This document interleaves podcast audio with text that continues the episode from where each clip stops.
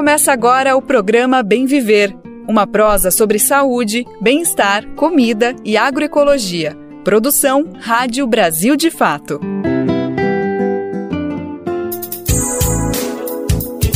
Hoje é quarta-feira, dia 5 de abril de 2023. O programa Bem Viver está no ar. Eu, Lucas Weber, tô por aqui novamente para a gente seguir juntos e juntas com muita informação e prestação de serviço nessa próxima uma hora.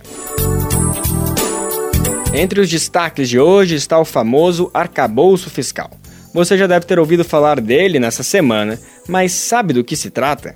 O Brasil de fato preparou um material que tira dúvidas sobre essa medida fiscal que deve ser enviada ao Congresso pelo Ministério da Fazenda nos próximos dias. Abril Vermelho, mês marca mobilizações de movimentos populares pela reforma agrária e contra a violência no campo. Vamos saber mais sobre as ações programadas para os próximos dias. De Laranjas a Homens Tatus. Em 20 anos, Garimpo tem mais de mil resgatados de trabalho escravo. Subnotificado, número expõe dificuldade de fiscalizar violações de direitos em setor marcado pela ilegalidade. E no final do programa, hoje é dia de comemorar o aniversário de Donga, célebre músico carioca que, junto com Pixinguinha, construíram as primeiras notas do que é música brasileira hoje. Brasil de Fato, 20 anos. Apoie e lute.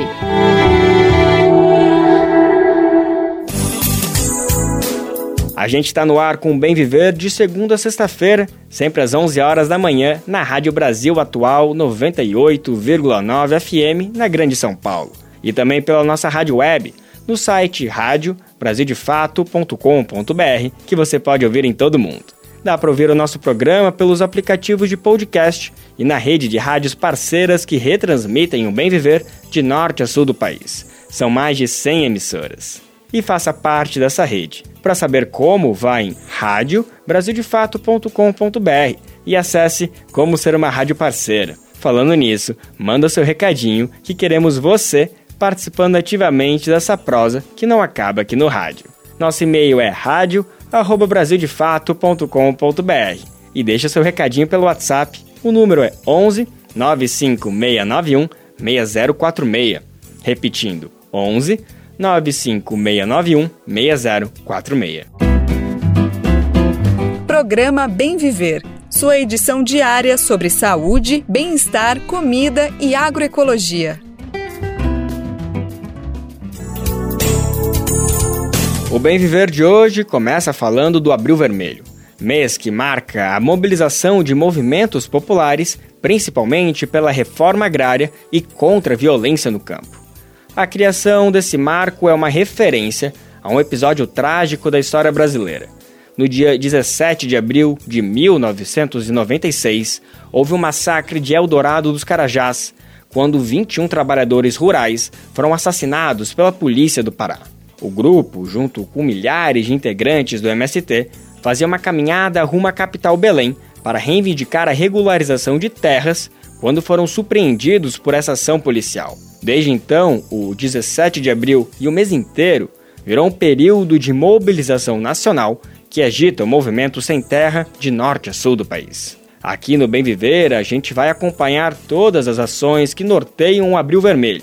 Para introduzir esse tema aqui no programa, a gente traz uma conversa agora com Ayala Ferreira, da direção nacional do MST e do setor de direitos humanos do movimento. Quem conversou com ela foi a nossa repórter Gabriela Moncal e a gente confere agora essa entrevista. Ayala, muito obrigada por aceitar o nosso convite. Eu já passo a palavra para você, é, pedindo para você contar um pouco para a gente o que, que é esse Abril Vermelho, por que, que o MST organiza sempre essa jornada de lutas, né? E o que, que foi o massacre de Eldorado do Carajás, que esse ano completa 27 anos. Dizer que é uma alegria estar aqui com vocês, é, trocando ideias nisso que é uma marca é, de uma organização como o Movimento Sem Terra, que no próximo ano estará completando 40 anos de existência, né? na luta pela terra, na luta pela reforma agrária é, e na luta né, pelas transformações sociais é, no nosso país que precisa ainda enfrentar essas profundas desigualdades que estão impostas por uma longa né, trajetória é, de desenvolvimento de um modelo em que nós, os trabalhadores e trabalhadoras, pouco ou quase nada fomos incluídos, né? Então, assim, é, é, nesse marco dos 40 anos que nós é, estamos vivenciando, como você mencionou, é, esse abril vermelho, em que marca 27 anos de um dos episódios que marcou profundamente a luta pela reforma agrária no Brasil, né? Como todos, é, ou para quem ainda não sabe, o dia 17 de abril de 1996, no município de Eldorado Carajás, lá no sudeste do estado do Pará, né, numa manifestação é, legítima, pacífica de trabalhadores sem terra, né, numa marcha que na época era a PA 275, hoje a BR 155, né? É, trabalhadores rurais foram interrompidos de seguir numa marcha para reivindicar a desapropriação de uma fazenda em Eldorado Carajás chamada Fazenda Macaxeira e reivindicar a reforma agrária, né? E essa interrupção foi de uma forma muito truculenta, porque a Polícia Militar do Estado do Pará, é, a mando né, do governo do Estado, é, é, enfim, feriu e assassinou né, muitos companheiros e companheiras. Né? Resultado desse massacre, que é, é, é como nós é, o entendemos, resultou em 19 trabalhadores e trabalhadoras né, é, que foram mortos na, na curva do S, outros 69 companheiros e companheiras ficaram mutilados com balas no, na cabeça, no corpo, fora todo o trauma que a gente sabe o que, que ocorre né, em situações como essa de violência extrema. Né. Depois desse período, então, o Eldorado Carajás lembra isso, lamentavelmente. É, a ação violenta do Estado, quando não consegue responder a uma pauta legítima, que é de desapropriar a terra e assentar famílias, implementar a reforma agrária, essa é a face né, da violência é, dessa relação profunda do Estado com o latifúndio. Né?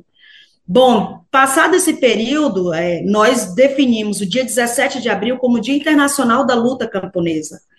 E, e no Brasil, na época ainda o governo de FHC instituiu o dia 17 de abril como Dia Nacional da Reforma Agrária. Então, a gente pega o marco dessa data, né, em memória de, do, de Eldorado Carajás, mas também pela simbologia que tem o 17 de abril, para fazer, é, é, para mobilizar os trabalhadores sem terra nessa pauta que ainda é muito permanente, muito presente, que é da luta pela reforma agrária. Né?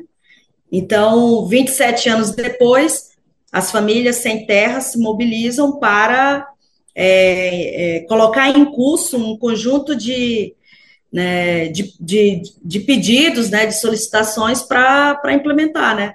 o que nós chamamos de uma política de reforma agrária, que tem que ser papel do Estado, né? É, a tarefa da organização é demandar e o Estado de implementar, né? E entrando especificamente, então, nesse ano de 2023, Ayala, queria te escutar um pouco sobre o que, que o MST planeja fazer, né? Quais são as atividades desse Abril Vermelho, quais são as principais demandas que o movimento traz nesse atual contexto que a gente está. Bom, das ações, é, esperamos que sejam as mais variadas possíveis, né? Mas ela tem muito a ver com isso, de como a organização prepara um conjunto de ações para pôr em movimento, em mobilização, o conjunto de famílias acampadas e assentadas do nosso movimento, né? Então, há ações que vão entrar no marco da simbologia, né? Então, a participação do MST nas jornadas universitárias de apoio à reforma agrária, é, de atos que acontecem no dia 17 de abril, ocupando praças, né? E fazendo aqueles atos políticos em defesa da reforma agrária, em memória de Eldorado Carajás, né? As ocupações como parte né, é, do, das ações e dos mecanismos de pressão do governo, do Estado, é, e de chamar a atenção da sociedade brasileira dessa realidade da extrema concentração da terra no nosso país. Então, são as mais variadas ações que vão estar sendo colocadas em movimento. Esse ano, ela tem um, como fala, é, temos uma razão a mais, ou como fala, um aspecto novo que apareceu no cenário, que, enfim, que poderia dizer assim, que nos coloca num novo cenário, né?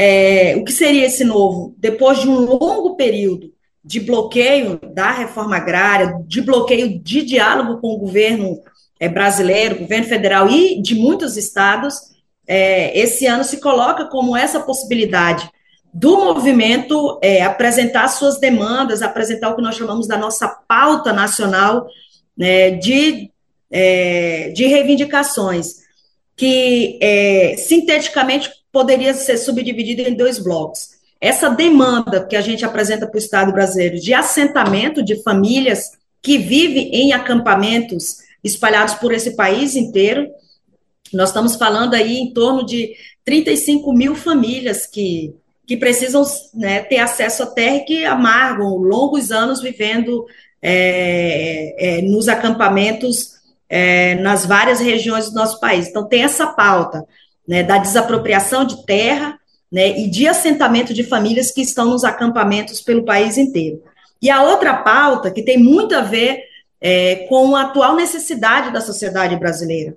É, todos, governos, sociedade, têm falado desse, desse retorno né, do Brasil ao mapa da fome. É, brasileiros e brasileiras em insegurança alimentar. Alguns mencionam em, torno de 115 milhões de brasileiros que estão em insegurança alimentar, ou seja, que não estão se alimentando adequadamente para desenvolver bem as suas condições físicas e psicológicas. 33 milhões passam fome. Esses são dados oficiais que o Estado, é, entidades, todo mundo tem mencionado. Então, se o Brasil vive com fome, é, nada mais justo e necessário do que um governo anunciar é, uma política massiva de incentivo à produção agrícola de alimentos para é, enfrentar essa realidade da fome. Então, combinado ao processo de desapropriação de terra, nós temos dito para o governo, né, para o Estado brasileiro, que para produzir alimentos é necessário criar e impulsionar um conjunto de ações políticas para impulsionar os assentamentos né, de reforma agrária que estão espalhados por esse Brasil inteiro, né? É os trabalhadores se mobilizarem e conquistaram terra, isso é uma realidade. Temos famílias assentadas no Brasil inteiro e sabemos exatamente quem produz alimentos é, é, no Brasil. Então, a nossa pauta, a nossa mobilização desse ano de 2023, né, marcando o dia 17 de abril, Dia Internacional da Luta Camponesa, é apresentar para a sociedade brasileira, né, para o governo é, do presidente Lula, né, para os governos estados que combater as desigualdades, combater a fome, precisa ter uma política de enfrentamento da concentração de terra no Brasil e uma política de incentivo à produção agrícola por parte das mãos dos camponeses e da agricultura familiar. Então, a nossa jornada vai dialogar muito com essas duas dimensões. E aí, Alan, um dos outros grandes temas que o MST vem levantando ultimamente é a crítica ao trabalho escravo e a sua relação com o agronegócio, um tema que ganhou os holofotes do país, principalmente com o caso é, da colheita de uva no Rio Grande do Sul, mas que a gente sabe que é uma coisa estrutural, tem muitos outros casos. E o movimento vem trazendo a, a defesa da reforma agrária, da produção de alimentos agroecológicos, como um contraponto a essa lógica do agronegócio, a essa lógica da exploração do trabalho. Você pode explicar um pouco isso? Como que vocês fazem essa leitura desses, dessas duas lógicas de produção dentro do país? Olha, é importante que a sociedade brasileira saiba que o campo brasileiro ele não é um espaço é, homogêneo do ponto de vista é, de que, como falo, embora exista um projeto hegemônico que é representado pelo capital, materializado no agronegócio, existe o que nós chamamos dessa, né, dessa, dessa força contra-hegemônica que é a agricultura camponesa familiar, que tenta, as duras penas, existir e resistir nesse espaço hegemonizado pelo agronegócio. E não são modelos que se complementam, apesar de algumas teses de tentar dizer que é, é só uma agricultura, é só um único modelo. Não, são campos diferentes por muitas razões.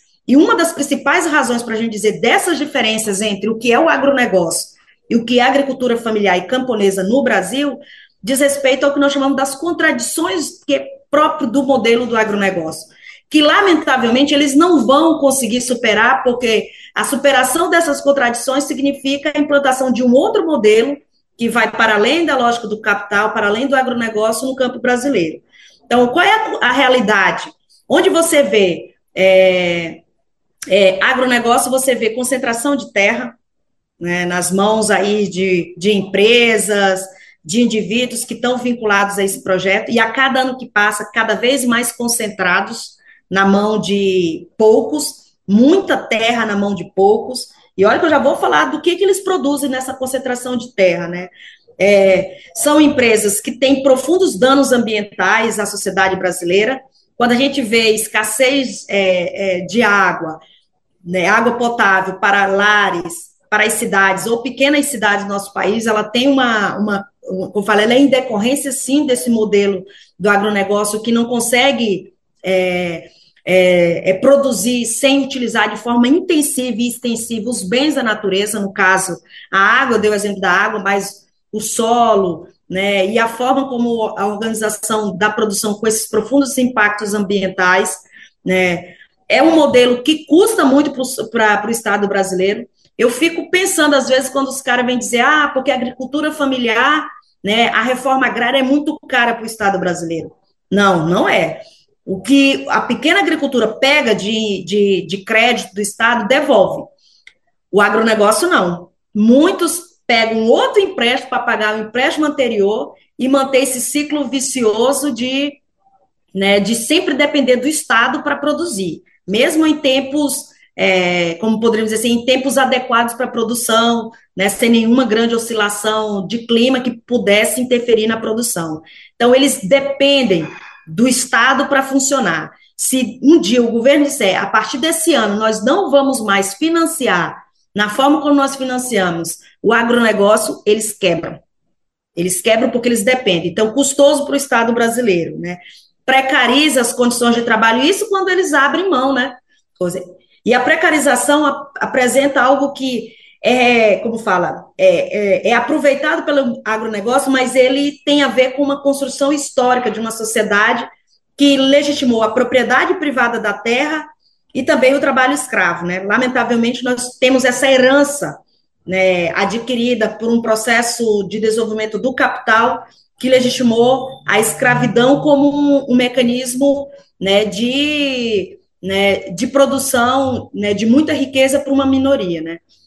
Então, o que ocorreu nas vinícolas do Rio Grande do Sul, né, na plantação de arroz, que houve recentemente, na de cana, que é uma relação histórica que a gente sabe, nas fazendas agropecuárias aqui no Pará, na Amazônia, é uma realidade que o agronegócio convive pacificamente. Né? O que é, é, eles aceitam essa realidade do trabalho escravo. Então, acho que essas são dimensões profundamente contraditórias. E o que isso tem a ver com a sociedade brasileira?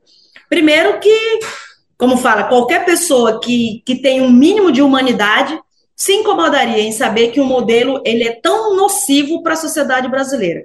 Mas se a gente quer tratar de uma questão muito concreta, esse modelo tem, nos, tem imposto para a sociedade brasileira o que nós chamamos de um contexto de insegurança alimentar. Nos últimos 16 anos, eu vou pegar dois itens que faz parte do, do nossa, da nossa refeição, da Gabi, da Yara e de qualquer brasileiro e brasileira, o feijão com arroz. Todo almoço, toda janta tem que estar tá lá, né? É, é, faz parte da, da base alimentar do, é, da, da, sociedade brasileira. Nos últimos 16 anos, houve uma diminuição de 30% da lavoura de arroz e feijão no Brasil. Se essa tendência seguir, que lamentavelmente é o que se configura se o agronegócio se legitima na sociedade brasileira, nós vamos ser uma, um país que vai sair da condição de autonomia na produção dos seus bens, né, de, de alimentos, para depender de outros países. Por que tem ocorrido isso? Porque o agronegócio tem dito que agora o momento é produção de commodities, de grãos focado no milho, na soja, para exportação. É essa realidade que nós estamos enfrentando é, nos dias atuais. Tá certo, Ayala, muito obrigada pela sua participação aqui no programa. A gente vai acompanhar de perto as ações do MST nesse Abril Vermelho, trazendo à tona todas essas questões que você trouxe na sua resposta. Você acaba de escutar a Ayala Ferreira, da Direção Nacional do Movimento dos Trabalhadores Rurais Sem Terra. De São Paulo, da Rádio Brasil de Fato, Gabriela Moncal. A gente reforça o agradecimento a Ayala Ferreira e a nossa repórter Gabriela Moncal, que garantiu esse material aqui pra gente. E ainda sobre o Abril Vermelho, a ação que inaugurou as mobilizações do mês aconteceu na virada de domingo para segunda-feira. Cerca de 250 famílias do MST ocuparam o Engenho Cumbi, localizado no município de Timbaúba, zona da mata de Pernambuco. De acordo com o movimento, a propriedade está improdutiva e não cumpre função social. A reportagem do Brasil de Fato entrou em contato com os proprietários do Engenho Cumbi e não obteve resposta. Se no campo a gente se depara com a concentração de terras nas mãos de poucos proprietários, nas grandes cidades o problema é outro. Há muita casa sem gente e muita gente sem casa, vivendo em situação de rua. Somente na capital paulista são mais de 45 mil pessoas nessa condição. Os motivos são diversos. Eles passam pela falta de renda para arcar com aluguel, ausência de vínculos familiares, entre tantos outros. Quem passa pelas ruas de São Paulo, especialmente pela região central, vê esse problema social refletido nas barracas montadas em praças, calçadas e debaixo de viadutos. Apesar das condições precárias, essa é a única alternativa de abrigo encontrada por parte dessa parcela da população.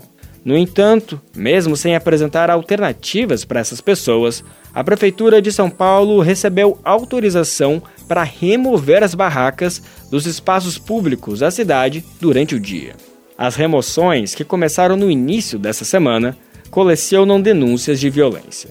Vamos saber mais da reportagem de Gabriela Moncal, com locução de Douglas Matos. Pessoas em situação de rua no centro da capital paulista amanheceram nesta segunda-feira, dia 3, sob uma força-tarefa de fiscais, Guarda Civil Metropolitana e Polícia Militar apreendendo barracas. A ação do governo do prefeito Ricardo Nunes, do MDB, ocorreu depois que a administração municipal conseguiu a derrubada de uma liminar que, desde 17 de fevereiro, proibia a remoção dessas barracas em locais públicos durante o dia. O padre Júlio Lancelotti, da Pastoral do Povo de Rua, foi um dos autores, junto com o deputado federal Guilherme Bolos, do PSOL, e outras seis pessoas da Ação Popular, na vara da Fazenda Pública de São Paulo, que tinha conseguido o impedimento da apreensão das moradias provisórias nas calçadas. A liminar foi derrubada na última sexta-feira, dia 31, pelo desembargador Ribeiro de Paula, o deputado e os movimentos devem entrar com recurso. Para o padre Júlio Lancelotti, a ação da prefeitura não surpreende. Eles mesmos têm um decreto que não pode tirar objetos de sobrevivência e tiram. Liminar, eles continuaram tirando também da mesma forma. E agora eles estão tirando com mais alegria e mais violência, porque agora caiu a liminar. Nesta sexta-feira santa, dia 7, a Via Sacra com a população de rua, que é organizada todos os anos pela Pastoral, será uma manifestação para denunciar o que ocorreu nesta segunda-feira. O protesto está marcado para as nove da manhã no Largo São Bento. De acordo com um censo divulgado no início de 2022, feito pela empresa Qualitest, contratada pela Prefeitura, mais de 31.800 pessoas estão em situação de rua na capital paulista. Segundo essa pesquisa, em dois anos, o número de barracas aumentou 330%. A metodologia do censo, no entanto, foi questionada por grupos que atuam com o tema há décadas, como o Movimento Nacional da População em Situação de Rua e a Rede Rua. Para as organizações, há ao menos 45 mil pessoas vivendo nas calçadas de São Paulo. Segundo o prefeito Ricardo Nunes, a administração municipal está ampliando os centros de acolhida e fazendo o que chamam de vilas reencontro, com casas de 18 metros quadrados, e contrataram 3.599 vagas em hotéis para famílias com crianças e idosos. Ocorre que condições insalubres e precárias dentro dos equipamentos da prefeitura estão sendo denunciados e fazem entidades de defesa dos direitos humanos questionar a dignidade que o prefeito diz defender para essa população. O Brasil, de fato, noticiou no ano passado uma infestação de percevejos causando feridas nas pernas de quem buscava abrigo no Centro Temporário de Acolhimento da Brigadeiro Galvão. Um relatório da Comissão de Direitos Humanos e Cidadania da Câmara Municipal de São Paulo, divulgado em 2022, revelou ainda que no centro de acolhida Zaquinarte, em Santana, 500 homens dormiam em colchões com percevejos em um galpão cheio de pombos. Os banheiros, na ocasião, tinham os vasos sanitários entupidos em nota, a Prefeitura de São Paulo informa que tem a maior rede socioassistencial da América Latina, que conta atualmente com quase 21 mil vagas de acolhimento para a população em situação de rua. Só que se todas essas vagas fossem preenchidas, ainda assim, de acordo com o cálculo da própria Prefeitura, tido como subnotificado pelos movimentos, um terço da população em situação de rua da cidade seguiria sem acolhimento. De São Paulo, da Rádio Brasil de Fato, com reportagem de Gabriela Moncal. Locução: Douglas Matos. Ainda em São Paulo, o ataque que matou a professora na escola estadual Tomásia Montoro levou parlamentares a cobrar do governo de Tarcísio de Freitas, do Republicanos, a aplicação da lei que prevê o ensino de cultura afro-brasileira nas instituições. Apesar de o episódio, à primeira vista, não ter uma conotação racista, o adolescente de 13 anos, autor do ataque, teria um histórico de ofensas raciais a outro aluno. Vamos entender melhor na reportagem de Carolina Oliveira, com locução de Rodrigo Durão. Após ataque à escola, parlamentares do PSOL cobram o governador de São Paulo pelo ensino da cultura afro-brasileira na rede pública. O ofício destinado a Tarcísio de Freitas partiu da deputada federal Luciene Cavalcante e do representante do partido na Assembleia Legislativa, Carlos Gianazzi. No documento, eles questionam a gestão paulista sobre quais medidas estão sendo tomadas para a aplicação de estudos antirracistas nas escolas. O ofício também foi protocolado no Ministério da Igualdade Racial, chefiado por Aniele Franco. O documento foi apresentado em 28 de março, um dia depois do ataque na escola estadual Tomásia Montoro, na Vila Sônia, zona oeste de São Paulo. Na ocasião, um adolescente de 13 anos matou uma professora a facadas e feriu outras cinco pessoas. A motivação ainda está sendo investigada, mas uma semana antes, o adolescente teria proferido xingamentos racistas a um outro aluno. O agressor teria sido repreendido pela professora Elizabeth Tenreiro, a primeira a ser atacada no dia 28. Após o caso, os parlamentares do PSOL pediram a aplicação da Lei número 10.639 de 2003. Essa lei estabelece as bases da educação nacional para incluir no currículo da rede de ensino a obrigatoriedade da temática História e Cultura Afro-Brasileira, como explica a deputada Luciene Cavalcante. Então, como a gente está no, no ano que vão se completar 20 anos da lei que implementa nas escolas a garantia do estudo no currículo da história, da arte, é, da cultura africana, a gente pede informações de como as políticas é, educacionais do Estado de São Paulo para o governador e também do Ministério da Igualdade Racial, como que ela está fazendo essa interlocução com o MEC para que de fato ela seja implementada a lei 10.639, que é extremamente importante para o nosso país e, inclusive, para a gente enfrentar esse tipo é, de violência contra a escola. Em entrevista ao Brasil de Fato, Cavalcante também falou sobre o perfil do ataque dos agressores na escola paulista. Esse tipo de violência específica contra a escola, ela, ela tem é, um fundamento de grupos supremacistas, neofascistas e racistas. É, isso a gente consegue identificar pelo que vem sendo é, revelado das, das investigações, pelos símbolos que eles utilizam e no caso específico desse, desse ataque é, na segunda-feira, a gente teve de fato uma, uma situação de racismo envolvida nessa história. No mesmo dia do ataque, Cavalcante apresentou um requerimento na Câmara solicitando a criação da Frente Parlamentar em Defesa dos Profissionais da Educação. O documento conta com apoio formal de 203 dos 513 deputados. De São Paulo, da Rádio Brasil de Fato, com reportagem de Caroline Oliveira, Rodrigo Durão.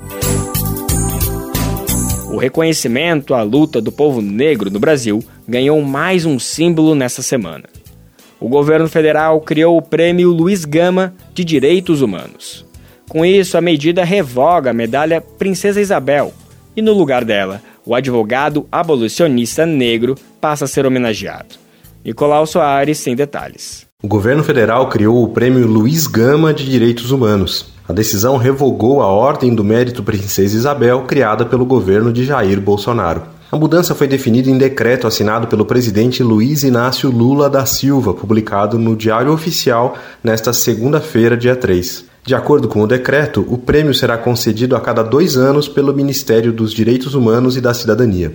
A troca da princesa branca pelo advogado negro é carregada de simbolismos. O movimento negro questiona o papel atribuído a Isabel pela historiografia tradicional, tratada como libertadora dos escravizados. Essa versão histórica ignora toda a luta de negras e negros escravizados pela própria liberdade. Por sua vez, o advogado, escritor e jornalista Luiz Gama é reconhecido como um dos maiores abolicionistas da história do país. Nascido em Salvador no ano de 1830, ele foi escravizado por 10 anos. Estudou direito de maneira autodidata depois de conquistar sua alforria e passou a defender defender nos tribunais a liberdade de negros. Conseguiu libertar mais de 500 pessoas dessa forma. Em 2015, a OAB, Ordem dos Advogados do Brasil, concedeu o título de advogado a Luiz Gama. Esse foi um reconhecimento ao jurista, que também recebeu o título de patrono da abolição da escravidão e teve seu nome inscrito no Livro dos Heróis da Pátria. Em publicação no site da pasta, a secretária executiva Rita Oliveira disse que não se trata de afirmar que uma pessoa branca não possa integrar a luta antirracista, mas de reafirmar o símbolo vital que envolve essa substituição. Nas palavras dela, o reconhecimento de um homem negro abolicionista enquanto defensor dos direitos humanos. Políticos e ativistas comemoraram a troca nas redes sociais. Confira a repercussão na versão online dessa matéria no site brasildefato.com.br. De São Paulo, da Rádio Brasil de Fato, com informações da redação, locução Nicolau Soares.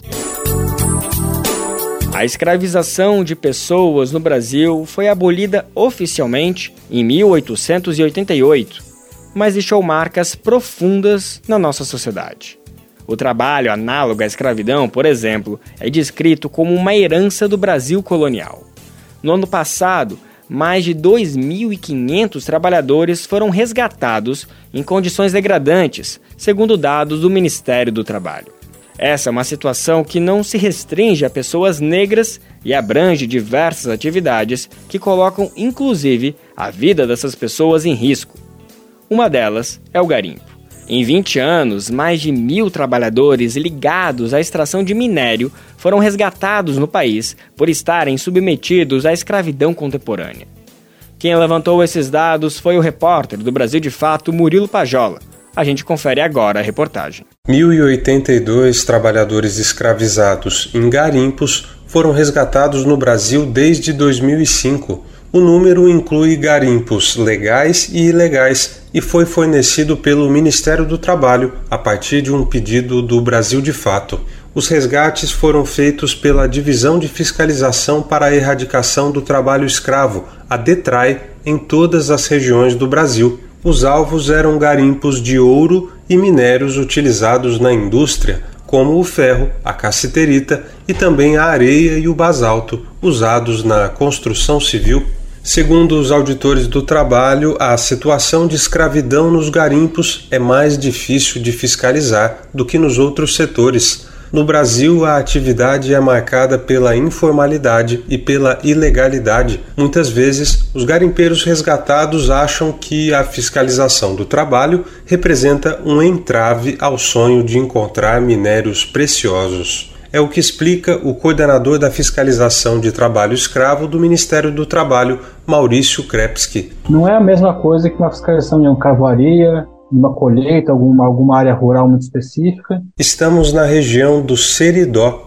entre a Paraíba e o Rio Grande do Norte. É uma área rica em caulim, um minério de cor branca usado na fabricação de cerâmica, papel e tintas. Na cultura da região e dos trabalhadores, principalmente os, dos trabalhadores do garimpo, tem isso internalizado de que as condições degradantes é algo normal, quando na verdade não é.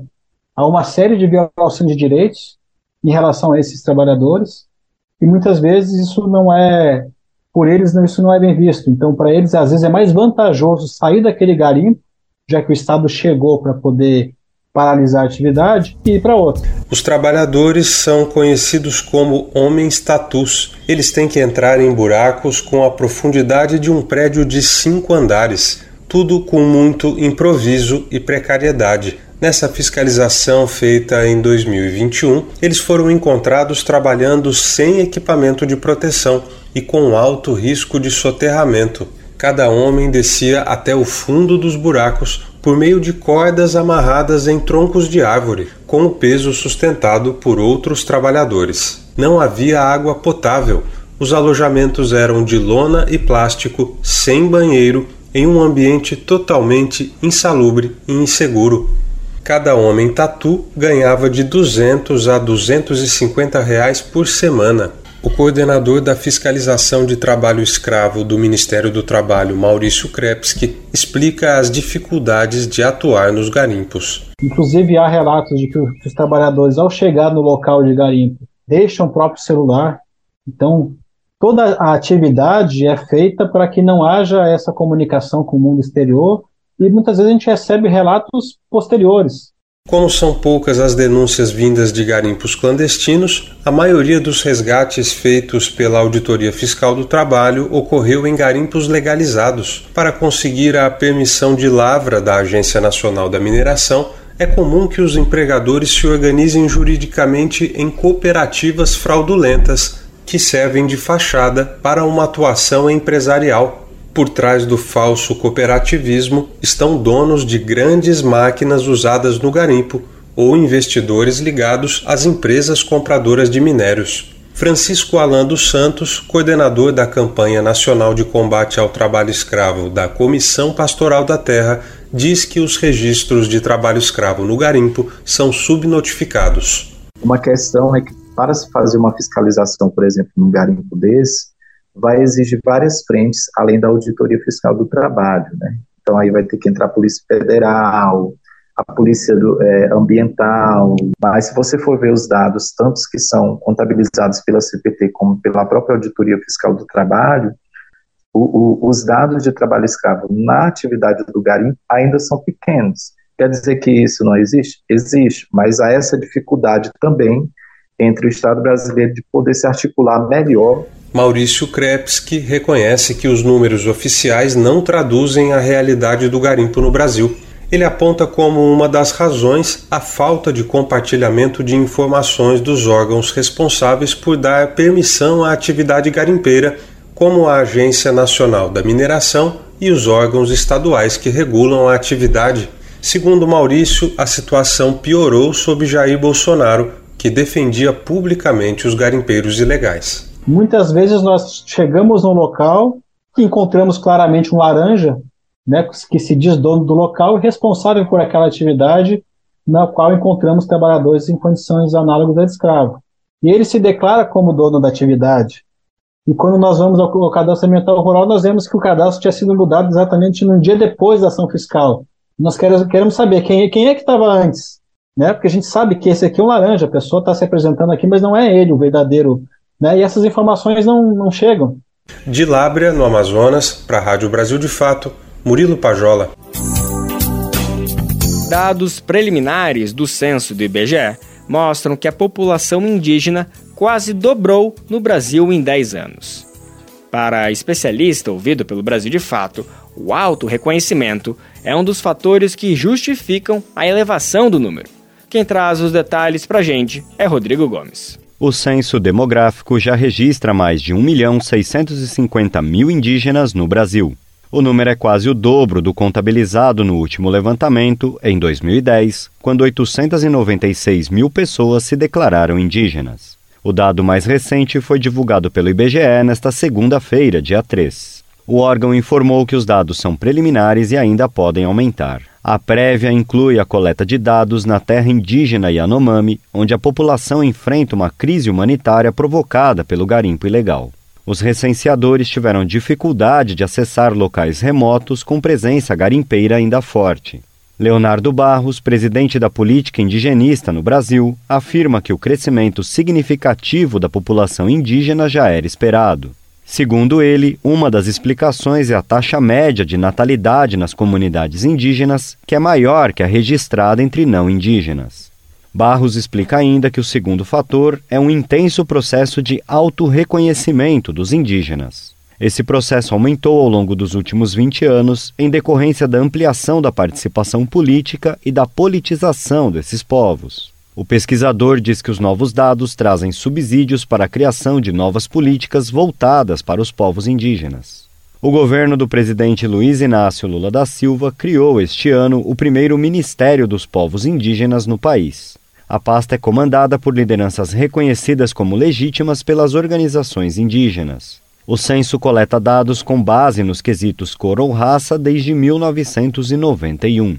Em 2000, a população de povos originários excedeu as expectativas do IBGE ao saltar de 294 mil para 734 mil pessoas em nove anos. Na época, o IBGE avaliou que o aumento expressivo estava relacionado ao aumento da natalidade e a um possível crescimento no auto-reconhecimento. Perguntas específicas para os indígenas relacionadas ao povo ou à língua foram introduzidas pela primeira vez no censo de 2010. No mesmo ano, o questionário passou também a incluir a localização do domicílio, dentro ou fora de terras indígenas reconhecidas pelo governo federal. Da Rádio Brasil de Fato, com reportagem de Murilo Pajola, de Lábrea, no Amazonas, locução Rodrigo Gomes. Programa Bem Viver.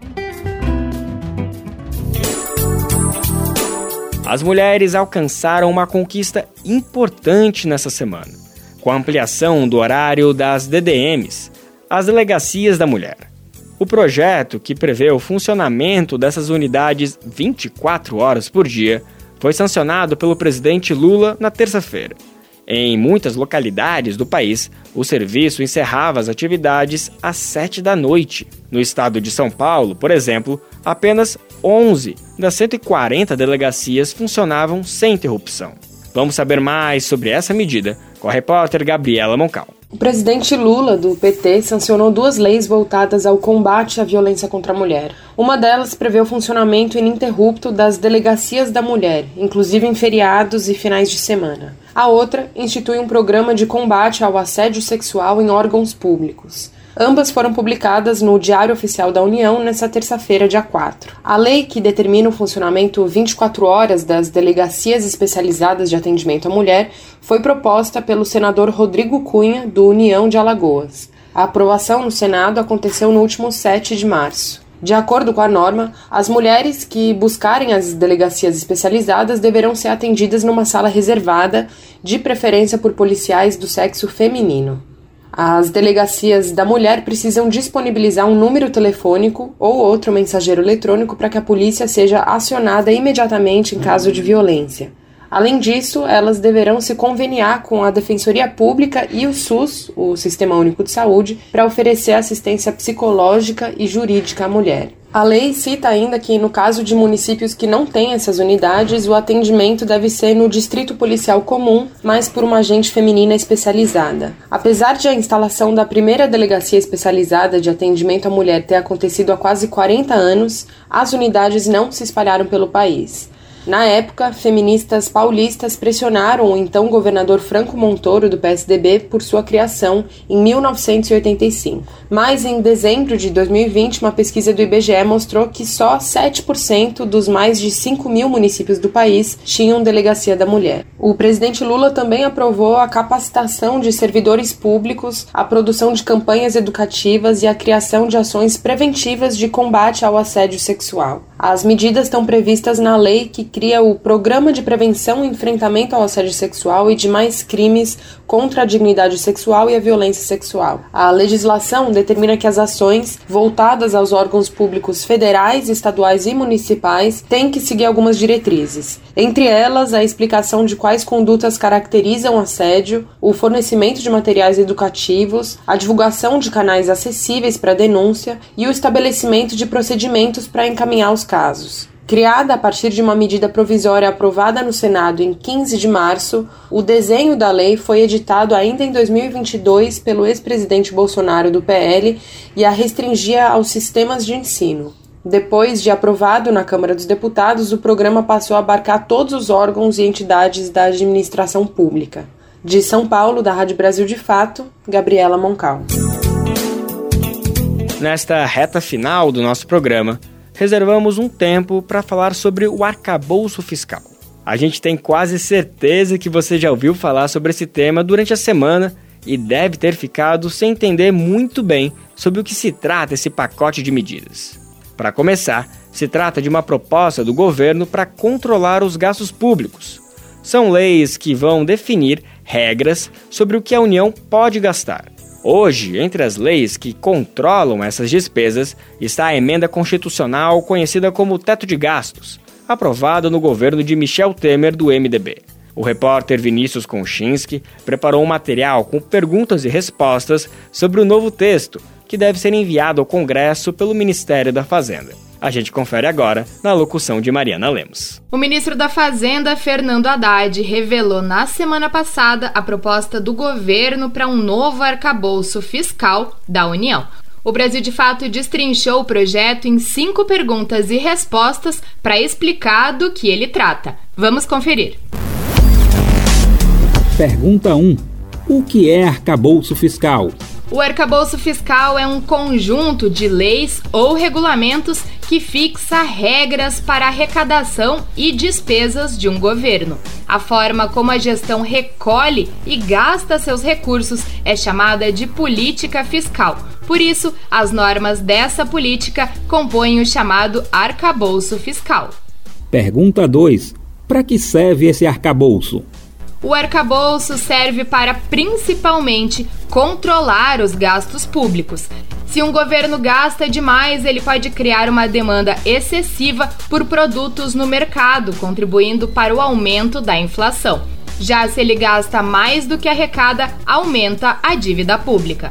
Quando a dívida aumenta demais, o governo acaba tendo que pagar juros mais altos para arrolar ou renovar os empréstimos que toma. O governo brasileiro toma empréstimos em forma de títulos vendidos a pessoas e empresas. Esses títulos têm correção baseada na taxa básica de juros, a Selic, que hoje está em 13,75% ao ano, uma das mais altas do mundo. Além disso, o arcabouço serve para dar certa previsibilidade a empresas e investidores sobre os gastos do governo. Sabendo quanto eles vão aumentar, empresas calculam sua produção, por exemplo. Pergunta 3. O Brasil já tem um arcabouço fiscal? Sim, tem. Estão em vigor hoje algumas leis e emendas à Constituição que controlam os gastos do governo. A mais recente delas é a do teto de gastos, aprovada durante o governo do ex-presidente Michel Temer, do MDB. O teto de gastos determina que o gasto público não pode aumentar mais do que o percentual acumulado de inflação de um ano para o outro, de 2017 a 2027, por 20 anos. Dessa forma, o valor total do orçamento federal fica praticamente congelado, já que não tem aumentos reais que compensam a perda do poder de compra.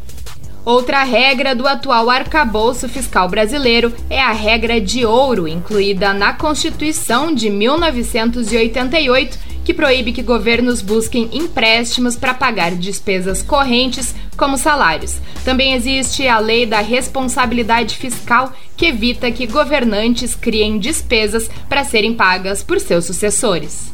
Pergunta 4. O que o novo governo propõe com o arcabouço fiscal? O governo do presidente Lula propõe basicamente mudar as regras do atual teto de gastos. A proposta apresentada por Haddad evita que o orçamento fique congelado com despesas do governo sendo corrigidas no máximo pela inflação. Pela proposta do governo, as despesas estariam agora vinculadas à arrecadação. Independentemente da inflação, o gasto do governo poderia aumentar no máximo 70% do aumento da arrecadação com impostos. Isso significa que se a União receber 100 milhões de reais em impostos a mais, poderá aumentar seus gastos em 70 milhões de reais no ano seguinte. Vale destacar que esses valores são ilustrativos. Pergunta 5. Com o novo arcabouço, o teto de gastos perderá validade? Sim, a ideia é substituir o teto de gastos por uma regra nova, considerada mais moderna e adequada para o cumprimento de metas fiscais e compromissos sociais do Estado. O fim do teto, aliás, foi promessa de campanha de Lula. A chamada emenda da transição praticamente sacramentou o fim do teto de gastos. Seu texto criou um espaço extraordinário no orçamento de 2023 para que o novo governo pudesse, entre outras coisas, arcar com pagamentos do Bolsa Família de 600 reais. O mesmo texto já determinou que o governo apresentasse uma nova proposta de arcabouço fiscal até agosto deste ano. A equipe econômica do governo se antecipou e fechou seu projeto sobre o assunto em março. Na versão online desta matéria, você confere outras perguntas e respostas sobre o tema. Acesse brasildefato.com.br. Da Rádio Brasil de Fato, com reportagem de Vinícius Konchinski de Curitiba, locução Mariana Lemos e Daniel Lamir.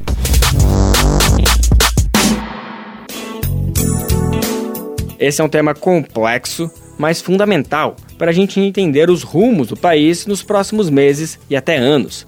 Então cola aqui com a gente no Bem Viver, que vamos trazer esse debate constantemente e da forma mais didática possível. Ô patrão, ô patrão, ô patrão prenda seu gado na O Bem Viver de hoje não poderia encerrar sem falar do aniversariante do dia.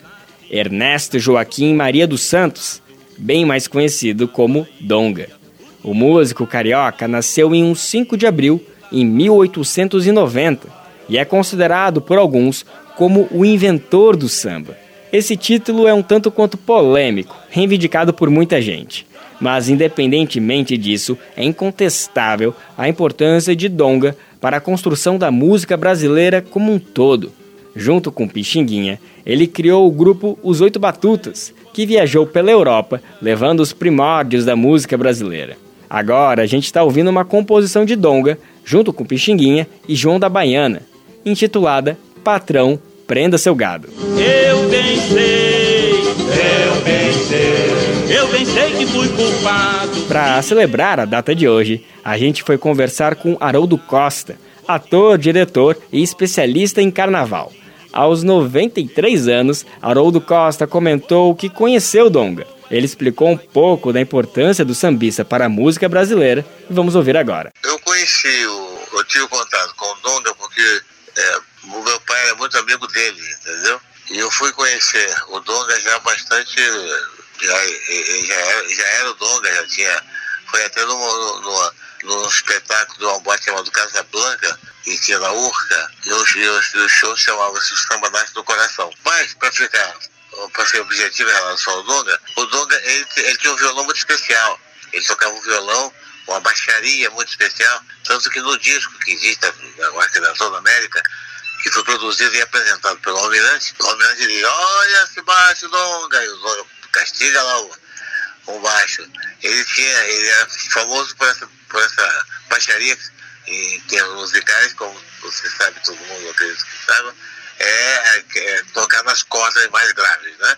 Fazer harmonia com cordas mais graves. E o, o Donga o mestre O chefe da folia pelo telefone manda me avisar que com alegria não se questione para se brincar. É atribuída a Donga a gravação do primeiro samba da história, pelo telefone, que a gente está ouvindo agora. Para saber mais dessa história, o BVV foi conversar com outro músico, Alan Abadia, trombonista e pesquisador musical. Vamos ouvir a explicação dele. O Donga, ele teve a, a visionária a visionária missão de registrar o primeiro samba gravado, né? É, a melodia é dele, ele teve esse, essa ideia de registrar uma cena que já estava acontecendo. Então, Rio de Janeiro, no início do século XX, ele está imerso numa efervescência cultural. É, ele está imerso ali as pessoas negras pós-abolição registrarem e se expressarem culturalmente, né? Se expressarem sobre, sobre o, o, seu cotidiano, o seu dia a dia. E o Donga, ele, a partir do momento que ele registra, né, como samba, né, ou pelo telefone, ele coloca uma pedra fundamental ali num estilo que vai vai dominar o Brasil, né, até os dias atuais assim. Então, pelo telefone é um machixe, não é um samba em si, mas um samba na verdade é um nome comercial para uma gama de ritmos afro-brasileiros, no qual o machixe é um deles, né? Então, o samba que a gente conhece a partir da década de 30, né, o samba do Estácio, ele é um samba que ele traz outras influências, como a cabula, ele traz outras outras ramificações. Tomara que pra não tornar fazer isso, tirar outros, fazer... Alan Abadia tem 20 anos na estrada e um repertório invejável de participações e atuações. Ele esteve ao lado de Elza Soares, Racionais, João Bosco, Bete Carvalho e por aí vai.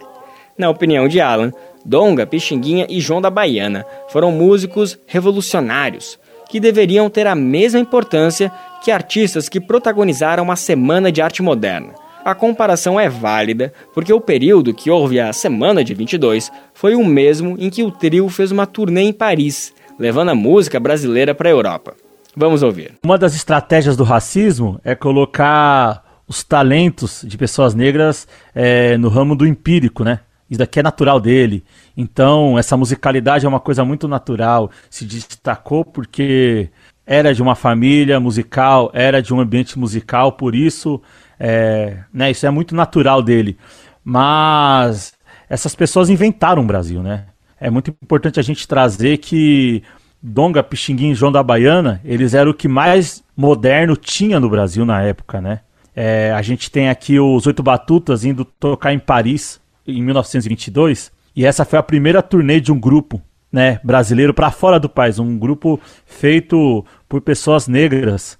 No mesmo ano em que a gente tinha a Semana de Arte Moderna no Teatro Municipal aqui de São Paulo, e muito mais se fala né, na Semana de Arte Moderna, e pouco se fala, é, eu digo, né, num, com uma visão que poderia se acreditar mais a importância do que foi esses personagens na construção do nosso país e numa construção de um país moderno, na construção de um povo né, que tinha um rádio para poder se expressar, que conseguia falar dos assuntos da sua comunidade, da, das suas expectativas, dos seus sonhos, das suas realidades. Então eu vejo eles como cronista, como modernista. O peru me disse se o morcego visse não fazer tolice. Eu então. Alan Abadia hoje está lançando o segundo álbum dele, E Fé. É o resultado de uma pesquisa profunda sobre a organização sonora da África Negra. Alan Abadia contou pra gente mais detalhes sobre o lançamento e depois da fala dele, a gente traz em primeira mão uma das faixas do trabalho. É um disco que ele parte de uma pesquisa sobre organização musical, né? Afrodiaspórica. Então, é um disco que ele ele tenta pegar informações é, de vários lugares da diáspora. Então, é, a gente tem o samba, a gente tem o jexá, a gente tem diversos ritmos, é, bantus, ritmos é, iorubanos, a gente tem congada, a gente tem jongo, só que eles estão, muitos desses ritmos estão juntos na mesma música, no intuito de difundirem-se, né, e de trazerem novas sonoridades e novas possibilidades musicais é um disco para ser sentido, é um disco que parte de uma crônica também, uma crônica contemporânea, né? Então, ele traz diversas sensações. Ora, ele tá ele, ele, ele força uma, uma respiração mais pausada. Ora, ele traz a, a efervescência do cotidiano da cidade de São Paulo.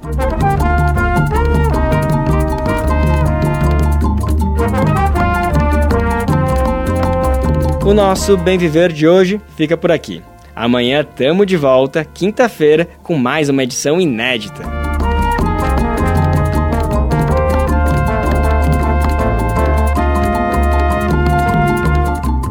Bem Viver vai ao ar a partir das 11 horas da manhã na Rádio Brasil Atual 98,9 FM na Grande São Paulo ou no site radiobrasildefato.com.br. Lembrando que o Bem Viver vai ao ar em diversas rádios pelo país. Diversas emissoras retransmitem nosso programa e a lista completa você encontra no nosso site, na matéria de divulgação diária do programa. Aqui a gente reforça o agradecimento e confiança de se somar nessa nossa caminhada de debate e construção por uma sociedade alinhada ao conceito do bem viver. Muito obrigado por estarem com a gente. Vamos nessa, que tem muito pela frente. O Bem Viver também fica disponível como podcast no Spotify, Deezer, iTunes e Google Podcast.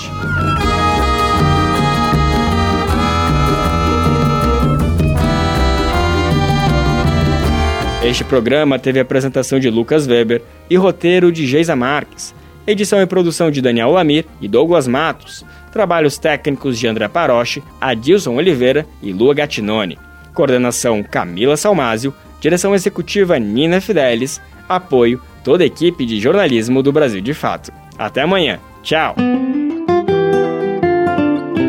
Você ouviu o programa Bem Viver uma prosa sobre saúde, bem-estar, comida e agroecologia. Produção Rádio Brasil de Fato.